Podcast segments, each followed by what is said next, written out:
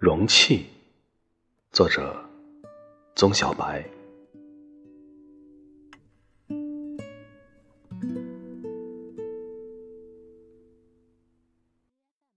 事物的因果关系让人费解，比如将水注入水杯，水就渐渐不再沸腾了。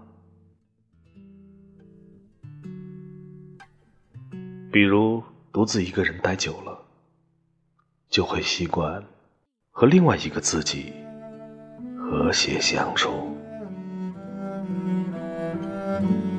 就不会那么强烈的感受到不被需要的痛苦。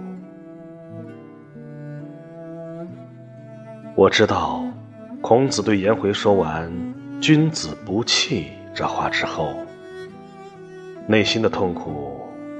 也像满意的水，但他的痛苦，并不是因为内心的沸腾不见了，也不是因为看着自己和另一个自己和解。我知道，所有容器的悲伤。并不是因为水。